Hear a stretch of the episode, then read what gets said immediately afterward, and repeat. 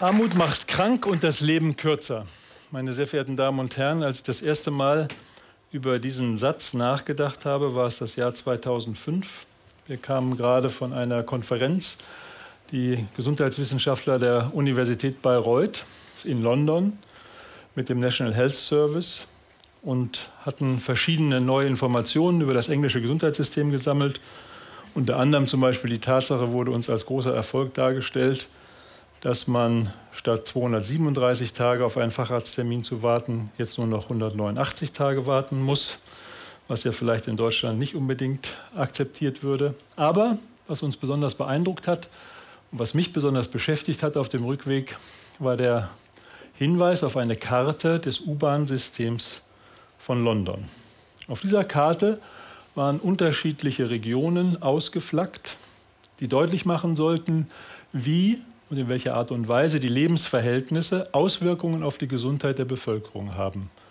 Und was ich mitgenommen hatte, war, dass man in London sehr wohl an der U-Bahn ablesen konnte, wie die Lebenserwartung von jungen Menschen in diesen Regionen sein würde. Bis zu acht Jahre war der Unterschied, den der National Health Service dokumentiert hat.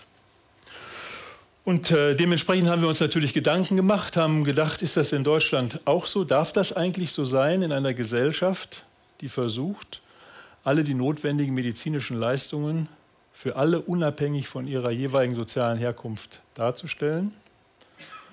Und haben angefangen zu forschen auf diesem Gebiet und nachzusehen, welchen Zusammenhang gibt es denn eigentlich zwischen der Lebenserwartung auf der einen Seite und dem sozialen Status auf der anderen Seite. Wenn Sie heute geboren werden als Junge oder Mädchen, haben Sie eine mittlere Lebenserwartung von 82 Jahren. Wenn Sie in einer sozialen Gruppe geboren werden, die unter 50 Prozent oder weniger als 50 Prozent unseres mittleren Einkommens in Deutschland erzielt, dann reduziert sich diese Lebenserwartung auf 70 Jahre. Und wenn Sie mehr als 150 Prozent Geld verdienen im Hinblick auf die das mittlere Einkommen, dann liegt ihre Lebenserwartung bei 88 Jahren. Also es gibt einen klaren Zusammenhang zwischen dem sozialen Status und der Lebenserwartung. Und die Frage stellt sich natürlich auch für eine Wissenschaft, die sich mit ethischen Fragen intensiv auseinandersetzt. Ist es eigentlich akzeptabel? Vor allem aber erstmal, was ist der Grund dafür? Kann man das erklären? Und einigen von Ihnen würden sicherlich gleich Erklärungen einfallen. Zum Beispiel, dass in bestimmten Bevölkerungsgruppen mehr geraucht und getrunken wird. Wenn Sie unsere Studien ansehen, dann werden Sie sehen, im Hinblick auf Rauschtrinken sind es nicht diejenigen, die eine ganz schlechte soziale Situation haben, die hier besonders an erster Stelle liegen, sondern die, die 150 Prozent und mehr verdienen. Also insofern ist es gar nicht so, dass es unbedingt nur die Verhaltensweisen, die Selbstverantwortung ist, um die es geht, sondern dass andere Gründe eine Rolle spielen müssen.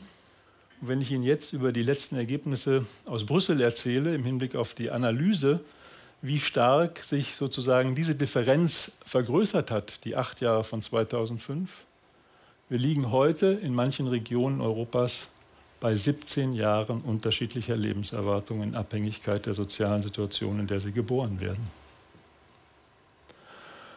Ich glaube, das ist ein ganz wesentlicher Aspekt, den wir so auch in unserer Wahrnehmung in Deutschland gar nicht ertragen können. Und wo wir Wissenschaft versuchen zu nutzen, um herauszufinden, welches die Gründe sind. Das Schlimmste ist ja, wenn man in Handlung kommt, bevor man überhaupt weiß, was man verändern soll. Und der erste Gedanke, den ich gerade genannt habe im Hinblick auf die Lebensform, also wie und in welcher Art und Weise wir uns zum Beispiel ernähren, das ist zwar etwas, was wir ebenfalls beforschen, was aber keine wirklichen Hinweise darauf gibt, ob jemand länger lebt oder weniger lange lebt. Das, was man eindeutig in unseren Studien feststellen kann, ist, dass es bestimmte Risikofaktoren gibt. Einmal ist ein Risikofaktor weiblich. Und zwar nicht in dem Sinne, dass Frauen kürzer leben.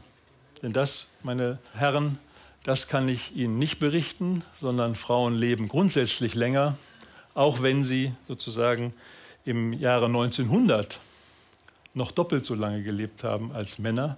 Aber das lag daran, dass Männer sich auch anders zu Tode gebracht haben, als das sozusagen mit der natürlichen Lebenserwartung zusammenhing. Nein, man kann aber feststellen, Morbidität, das heißt Krankheitsentwicklung, ist deutlich in bestimmten Bereichen mit Geschlecht verbunden. Zum Beispiel Depression. Depression ist weiblich im Hinblick auf unsere Lebensregion. Das muss man immer differenzieren. Ich rede über Europa, ich rede über Deutschland. Und insofern ist es natürlich etwas, was korreliert. Depression korreliert mit Lebenserwartung und reduzierter Lebenserwartung. Und wenn wir uns anschauen, welche Einflussfaktoren eine Rolle spielen im Hinblick auf die Entwicklung von Depressionen, dann ist es zum Beispiel soziale Eingebundenheit, Arbeitsverhältnisse. Arbeitslosigkeit ist ein klarer Risikofaktor im Hinblick auf die Generierung von Erkrankungen oder den Ausbruch von Erkrankungen.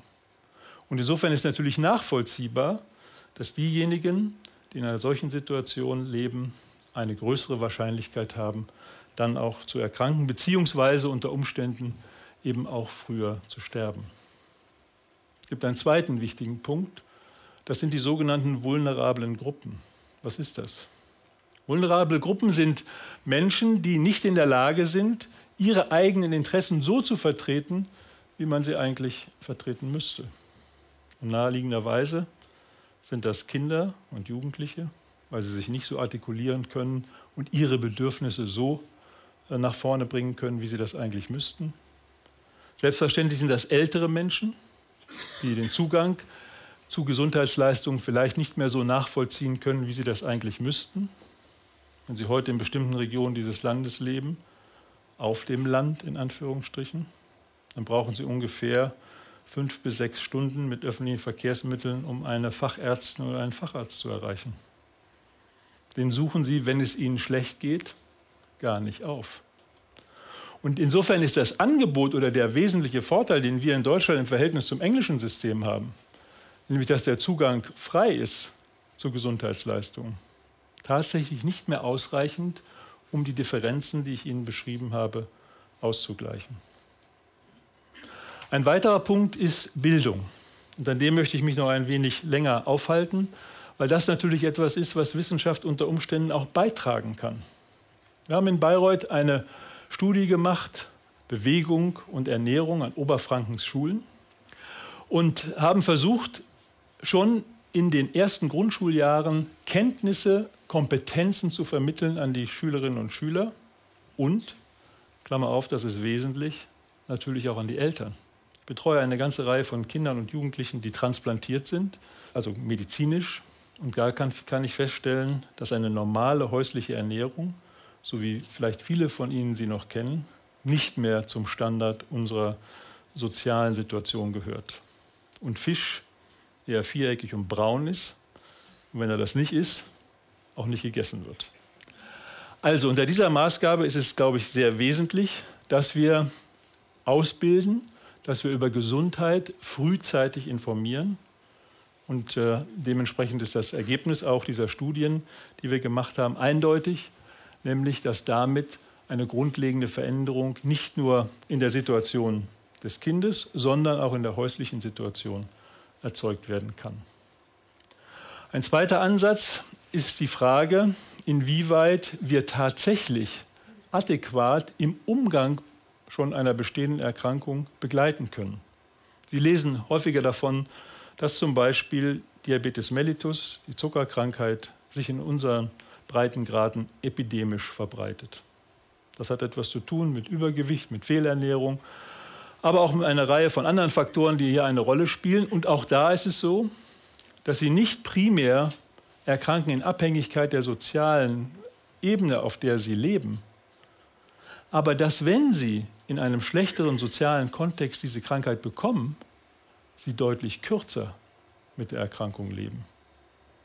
Wenn Sie als eine gebildete Person einen Herzinfarkt bekommen, einen Schlaganfall, haben Sie dreimal bis viermal längere Überlebenszeiten als jemand, der zwar den gleichen Zugang zum Gesundheitswesen hat, aber am Ende eben nicht in der Lage ist, das umzusetzen, was es braucht, als auch an Eigeninitiative, um eine entsprechende gute Versorgung äh, zu bekommen. Also ist Gesundheitskompetenz und äh, die Ausbildung in diesem Bereich eine ganz wesentliche Notwendigkeit, um einen Ausgleich zu schaffen. Das, was man feststellen kann, ist zumindest, dass die Menschen in unserem Land das Gefühl haben, sie werden fair behandelt. Das heißt, es gibt in den Umfragen, die wir gemacht haben, keinen Hinweis darauf, dass man das Gefühl hat, ausgeschlossen zu sein von der medizinischen Versorgung. Und dennoch greift sie nicht, wenn ich nicht weiter unterstütze und wenn es nicht weitere Strategien gibt, um den Zugang tatsächlich auch zu einem erfolgreichen zu machen. Und dementsprechend ist es wesentlich, dass wir uns konzentrieren eben auf zuerst mal die Gruppen, die besonders gefährdet sind und denen neue Unterstützungsstrategien zur Verfügung stellen, damit sie eben einen gesundheitlichen Zugang dann auch tatsächlich realisieren. Das ist auch eine grundlegend ethische und eine grundlegend demokratische Frage, weil wir in unserem Land mit Stolz darauf zurückblicken, dass die Grundstrukturen der Sozialversicherung Otto von Bismarck einmal entwickelt hat und äh, heute, immerhin 150 Jahre später, wir ein Land sind, das Solidarität, das gerechte Verteilung von Gütern im Gesundheitswesen als eine zentrale Größenordnung unseres Gemeinwesens definiert hat. Ich bin fest davon überzeugt, und das zeigen auch unsere Ergebnisse, dass diese Partizipation eine Grundlage ist, sich selber als Bürgerin oder Bürger zu identifizieren. Ein Gemeinwesen das mich in existenzieller Not nicht alleine lässt, sondern für mich eintritt. Das ist ein sinnvolles Gemeinwesen. Und insofern muss man hoffen, dass wir, wenn es um die Frage der Finanzierung geht, nicht beginnen zu äh, rationieren und Dinge einzuschränken, sondern tatsächlich für die Gesundheitsversorgung mehr Geld aufzuwenden. Das versuchen wir jedenfalls in Bayreuth unseren Studierenden auch nahezubringen. Wir sind ja der erste Studiengang, der Gesundheitsökonomie vermittelt hat, der größte mittlerweile in Europa. Und wir wollen deutlich machen, dass es keinen Widerspruch gibt zwischen Ökonomie und Wirtschaftlichkeit auf der einen Seite und einer gerechten, adäquaten Gesundheitsversorgung auf der anderen. Dass es dabei teurer wird, das ist in einer sich verbessernden medizinischen Versorgung gut. Denn manche Erkrankungen, von denen ich in meinem Studium noch nichts wusste, kann man heute schon zu 100 Prozent heilen. Und mit dieser positiven Botschaft möchte ich mich für Ihre Aufmerksamkeit bedanken.